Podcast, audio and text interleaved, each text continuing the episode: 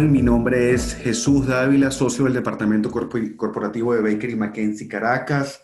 y les damos la bienvenida a esta serie de podcasts relacionados con el tema de compliance o cumplimiento, en lo que es una suerte de intento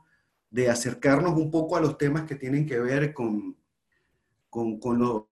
con lo que representa la anticorrupción hoy en día para las compañías en Venezuela, cuál es el sentido que debe dársele a este tipo de normas y fundamentalmente algunos toques internacionales que pueden ser relevantes en el desarrollo de políticas de cumplimiento a lo interno de las compañías.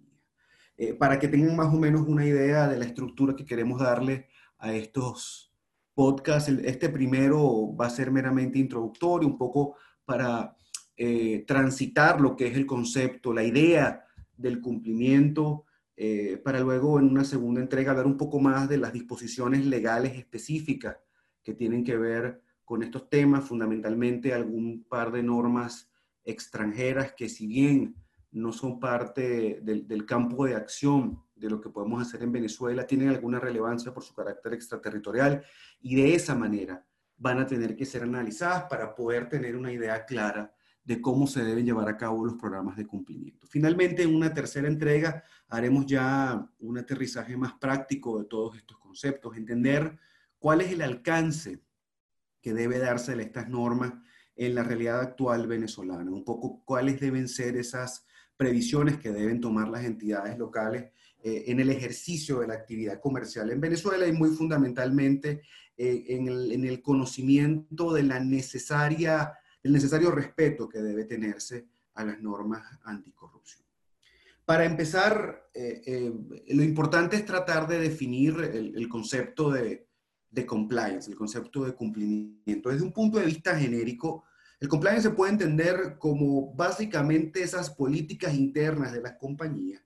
que procuran precisamente el alcanzar todos los estándares propios que distintas normas de carácter regulatorio imponen sobre la actividad comercial de las entidades. Eh, dicho de otra manera, en el ejercicio, eh, en el desarrollo de las actividades comerciales de todas las compañías, hay distintos estándares, distintos elementos que deben ser cubiertos y precisamente en el ejercicio de, de establecer los procedimientos internos para cumplir precisamente con esos estándares es que se generan las políticas de cumplimiento y se llega entonces a el concepto de cumplimiento en forma un poco más amplia. Sin embargo, modernamente,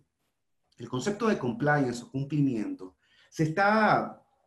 eh, o se ha tradicionalmente asociado a la idea del de, eh, combate contra la corrupción. Es decir, la corrupción entendida como esa interacción que tiene el sector privado con el sector público, fundamentalmente eh, una relación que se, se reputa de intercambio. Es decir, el sector privado ofrece algo de valor a cambio de alguna ventaja que de otra manera no hubiese conseguido o que no hubiese conseguido por vías legales. Esto es lo que tradicionalmente se ha entendido como el soborno. En la medida en que profundicemos en estas conversaciones se van a dar cuenta que eh, esa noción de soborno como tal ah, se ha sofisticado un poco más. Hay distintos tipos de ilegalidades que pueden cometerse, incluso ya la, la, propia, el propio balance que, se generaba entre el sector privado y el sector público a los efectos de poder generar la noción de corrupción, hoy en día ya no es tal. Hoy en día es posible argumentar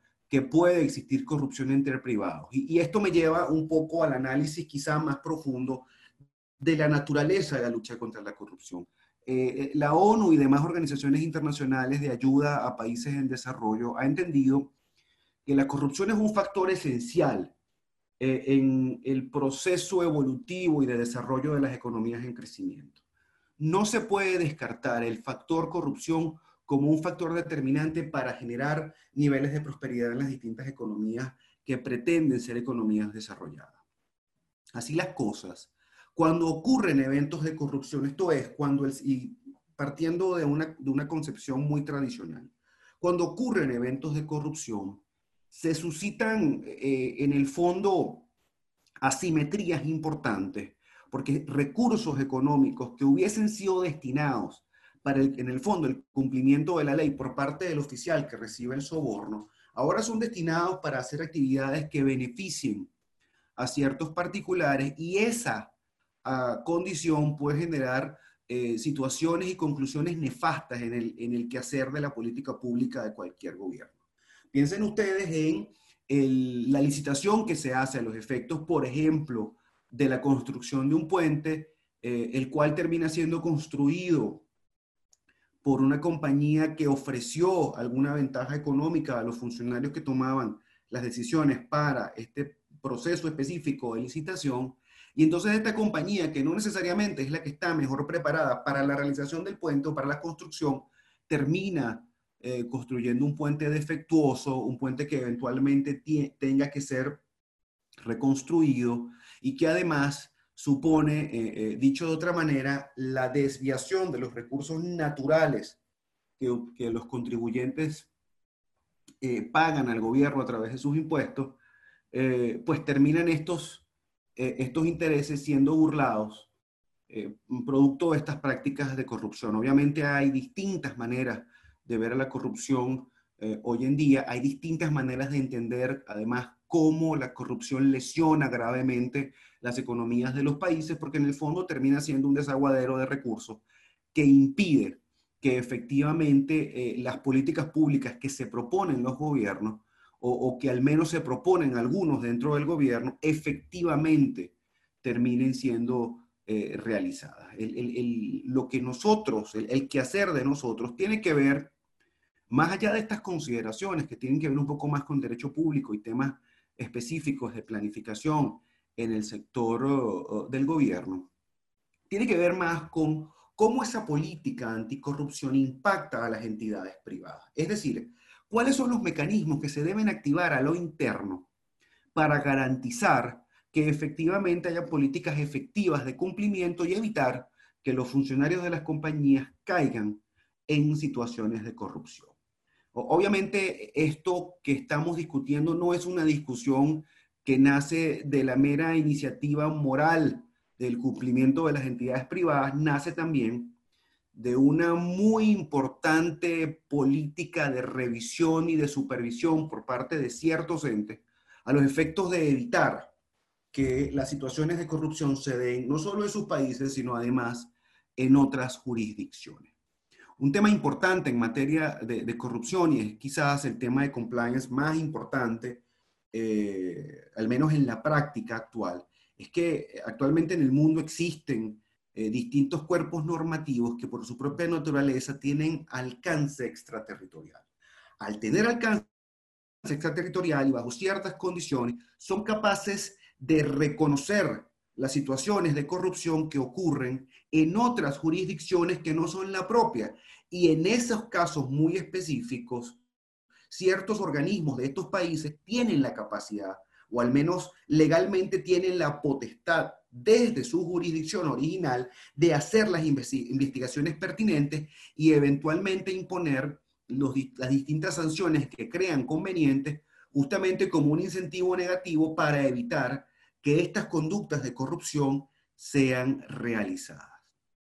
No es un secreto que estas situaciones ya han ocurrido. Países como los Estados Unidos y el Reino Unido tienen normas en este sentido, tienen normas además que tienen un carácter profundamente severo y que definitivamente marcan pauta en lo que tiene que ver con la lucha contra la corrupción. Adicionalmente, Venezuela también tiene normas y disposiciones propias en este sentido. Eh, la, ley, la ley contra la corrupción o la ley anticorrupción, como se le conoce, es una ley bastante moderna. Es una ley que además prevé la extraterritorialidad de la aplicabilidad de sus disposiciones. Es más, es tan avanzada que prevé incluso el soborno entre privados que en su momento en, una, en de estas entregas vamos a revisar y, no hace sino reconocer lo que es una tendencia mundial y es hacer responsable a los distintos agentes, a los jugadores del mercado, a los jugadores del sector privado, en cualesquiera mercados en los cuales ellos desplieguen su actividad comercial, eh, de manera tal de eh, crear este marco que garantice la integridad de estas actividades, es decir, que genere, como decíamos antes, un incentivo negativo que impida que los funcionarios de estas compañías traten de, eh, interactuar con funcionarios del sector público y eventualmente conseguir ventajas para la compañía gracias a sobornos que estos realicen. Es importante en este mismo punto señalar que eh, eh, la descripción de este marco normativo que yo muy genéricamente he mencionado, obviamente obliga a las entidades privadas a generar mecanismos internos de control. Y aquí es donde está la clave del tema. Tomen en cuenta que de lo que estamos hablando es de una responsabilidad en cabeza de la persona jurídica, es decir, una responsabilidad que efectivamente termina siendo, eh, sobre la cual recae el peso total y completo de la ley en, entidades que son compañías, que son sociedades, que son corporaciones, que son personas jurídicas. Y así la cosa, los mecanismos que colectivamente se pueda dar esa sociedad, esa entidad, esa compañía, mecanismos que permitan detener, eh, anticipar y mejorar los modos de control, van a ser esenciales en los exámenes que hagan estas autoridades, estas investigaciones, para poder determinar si efectivamente el acto de corrupción obedecía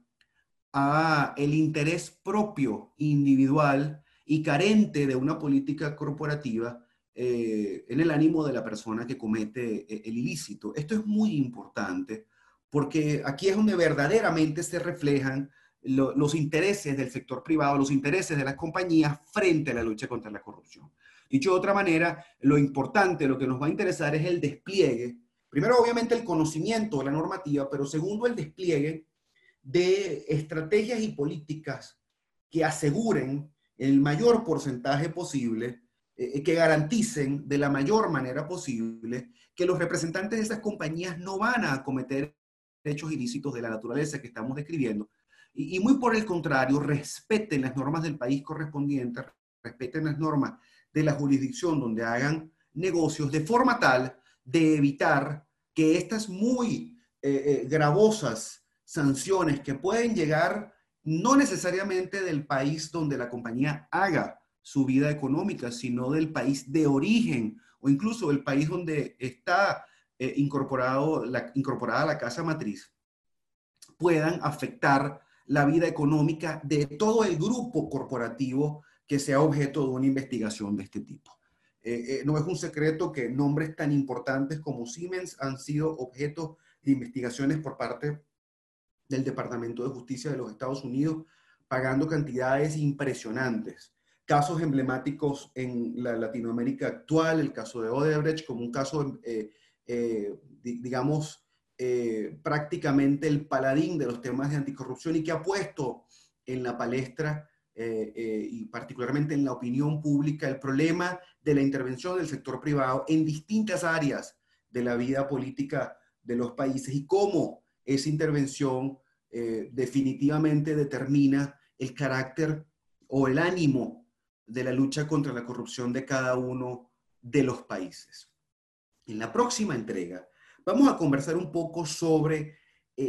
cuáles son esas normas de carácter extraterritorial Vamos a ver un poco de la interacción de esas normas eh, frente a subsidiarias, particularmente en Venezuela. Y también daremos un paseo quizás no necesariamente riguroso, pero sí importante, sobre la, las normas anticorrupción venezolanas, para entenderlas un poco y entender cómo ellas se conjugan con estas, estas otras normas internacionales. Ha sido un gusto que hayan escuchado esta primera entrega. Mi nombre es Jesús Dávila y espero que nos podamos escuchar en una próxima entrega. Hasta luego.